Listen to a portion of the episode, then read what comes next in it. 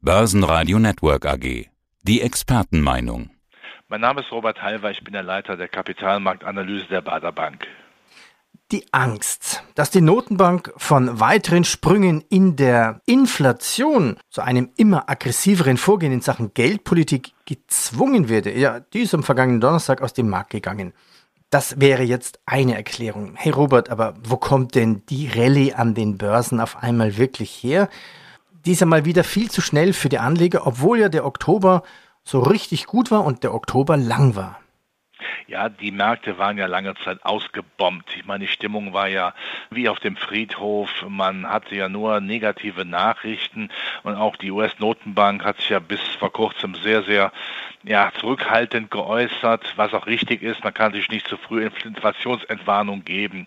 Aber wenn eben dann eine Inflation dann doch ein Stück runterkommt, was ja jetzt nicht unbedingt dann jetzt die absolute Trendwende sein muss, aber die Botschaft ist, glaube ich, so langsam aber sicher kippt die Inflation. Das heißt, die Zinserhöhungen wirken und das macht ja auch Sinn, wenn man auf die Konsumentenstimmung, auf die Unternehmensstimmung, auf die Immobilienstimmung schaut, dann stellt man ja fest, ja, da tut sich ja schon etwas, dass die Konjunktur runterkommt und damit die Inflation runterkommt. Gleichzeitig sehen wir, dass die Rohstoffpreise ja sicherlich keine neue Rallies mehr machen. Wir sehen ja doch durchaus Entspannungen und das hilft natürlich. Und wir wissen alle, der Zins ist der natürliche Feind der Aktien. Und wenn der Feind eben nicht mehr so bewaffnet ist, ist das gut für die Aktien, sodass ich insgesamt sage, ich bin geläutert positiv, dass es weiter nach oben geht. Der Zins ist der Feind der Aktienkurse. Ja, das stimmt.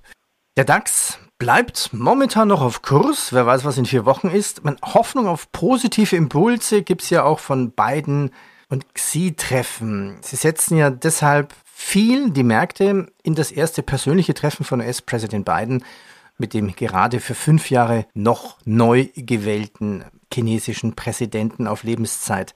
Naja, die kennen sich ja schon quasi, die haben sich ja schon öfters mal getroffen, damals noch aus Zeiten, als beide Vizepräsidenten waren quasi. Ist das ein Hoffnungsschimmer auch für die Märkte?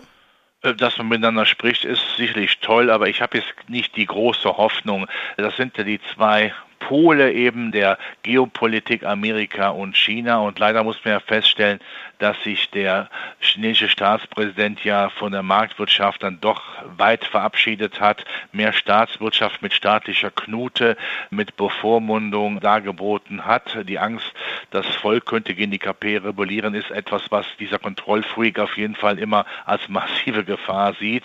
Aber sprechen ist immer gut, gar keine Frage. Und was, glaube ich, ich sehe zwei Dinge in dem Zusammenhang. Du hast Biden und Xi Jinping äh, erwähnt. Bei Xi Jinping sehe ich eben dann doch die Möglichkeit, dass man die Null-Covid-Strategie weiter lockert. Das sehen wir jetzt auch, dass also die Quarantänetage verkürzt worden sind. Das bringt natürlich nicht nur die chinesische Wirtschaft, sondern die Weltwirtschaft in Schwung. Und bei beiden muss man sagen, Amerika nach den Zwischenwahlen kann man sagen, wenn zwei sich streiten, also Demokraten, Republikaner, weil keine jetzt die absolute Mehrheit hat in dem Parlament, dann freut sich der Dritte der Aktienmarkt. Die Amerikaner, die Demokraten können jetzt ihre starke Ausgabenpolitik nicht weiterführen, was die Inflation natürlich etwas bremst, die US-Notenbank dann auch bremst, wuchtige Zinserhöhungen zu machen. Die Branchen werden weiter äh, weniger reguliert, das ist positiv. Also von daher ist das durchaus auch ein Szenario, was positiv ist. Das hat jetzt nichts mit dem Treffen zu tun, aber sie reden miteinander, das ist ja prima. Aber ich sehe natürlich auch, dass äh, China anerkennen muss, dass die Binnenwirtschaft natürlich in schwerem Fahrwasser ist und dass natürlich äh, Herr Biden vor allen Dingen auf Herrn äh, Staatspräsidenten einreden wird, dass er den Russen ein bisschen Feuer unterm Hintern macht, dass die äh, Winter eine Winterpause dann im Krieg machen, was dann die Möglichkeit auch bietet, dass man vielleicht doch informell mal miteinander redet. Das wäre eine gute Idee, ja, das stimmt. Ja. Was gab es noch? Mehr als zwei Tage dauert die Deutsch-Asiatische Wirtschaftskonferenz in Singapur an. Ja, und sie soll die Abhängigkeit von China verringern. Wie weit ist denn die Lockerung der Abhängigkeit schon im Gange?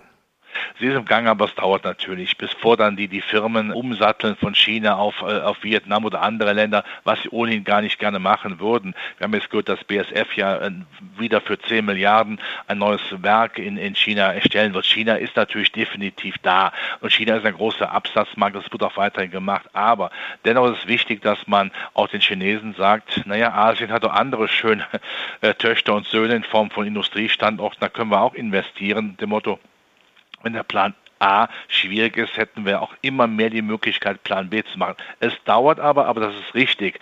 Man muss da jetzt sehr klar erkennen, und das ist auch keine neue Weisheit, aber die Energieabhängigkeit von Russland, die muss gelockert werden, aber eben auch die Handelspartnerabhängigkeit von China. Da müssen wir dringend hinkommen.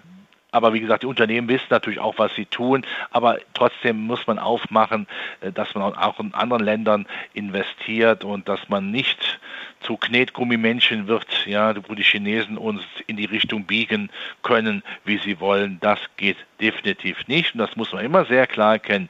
Die Chinesen arbeiten gerne mit Abhängigkeiten. Und da müssen wir einen Riegel vorschieben und trotzdem Geschäfte mit ihnen machen. Nennen wir es friedliche Koexistenz. Was haben wir noch? Die Pleite der Kryptobörse FTX. Also jetzt erinnert mich dieser Hype um die Kryptowelt doch an den neuen Markt. So ein bisschen mit dem Untergang jetzt. Kundengelder sind da noch verschwunden, also die Story ist noch viel größer. Der Bitcoin steht indes schon seit längerem unter Druck. In den vergangenen zwölf Monaten verlor rund 70 Prozent seines Wertes. Hat ein Showdown in der Kryptowelt begonnen oder zumindest ein Schrumpfen auf Normalität?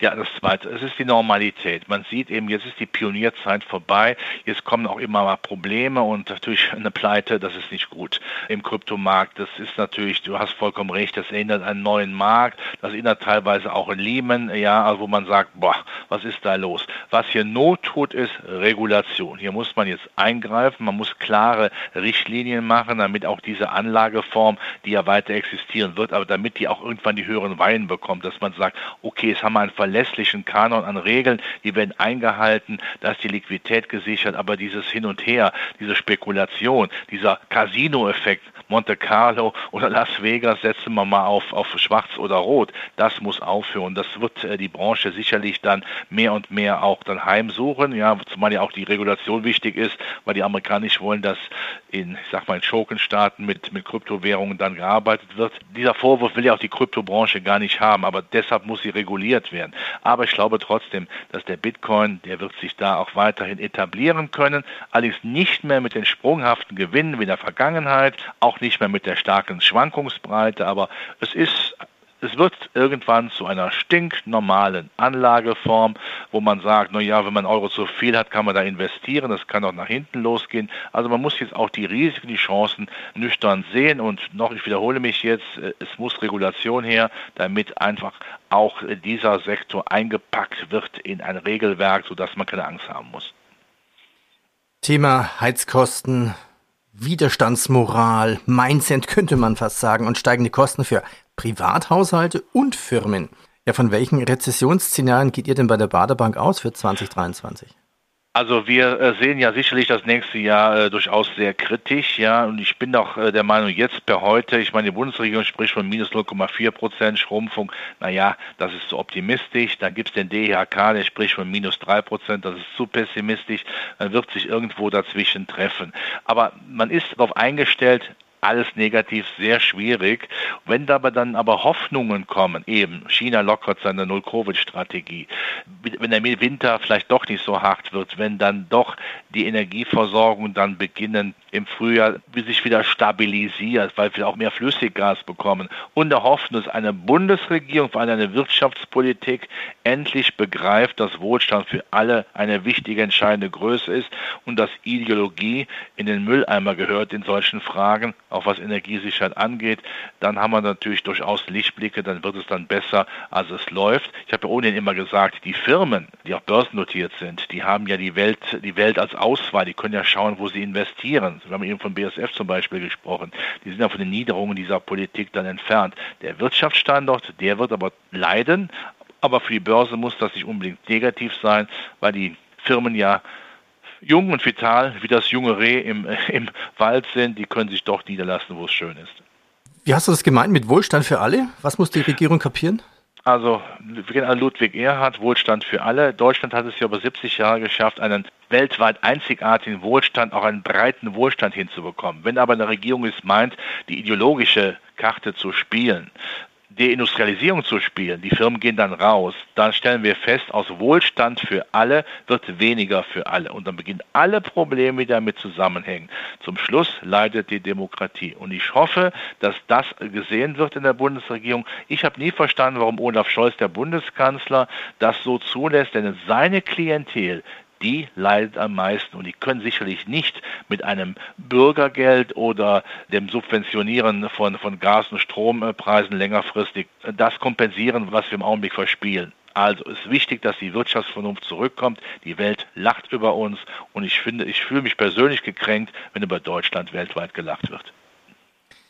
Robert, danke dir. Naja, so Witze über Deutschland gibt es ja viele. Naja, wer derzeit keinen Schnupfen hat, outet sich, dass er heimlich heizt. Ne?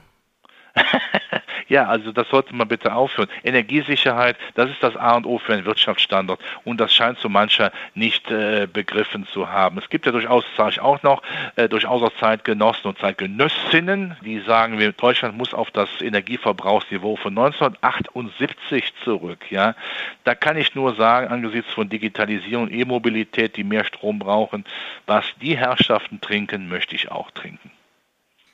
Robert, Prost, ich danke dir. Bitte, also lass dir gut gehen, Peter. Börsenradio Network AG. Die Expertenmeinung. Hat Ihnen dieser Podcast der Wiener Börse gefallen?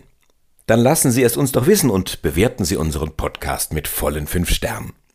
Vielen Dank und bis zum nächsten Podcast. Alles rund um Börse.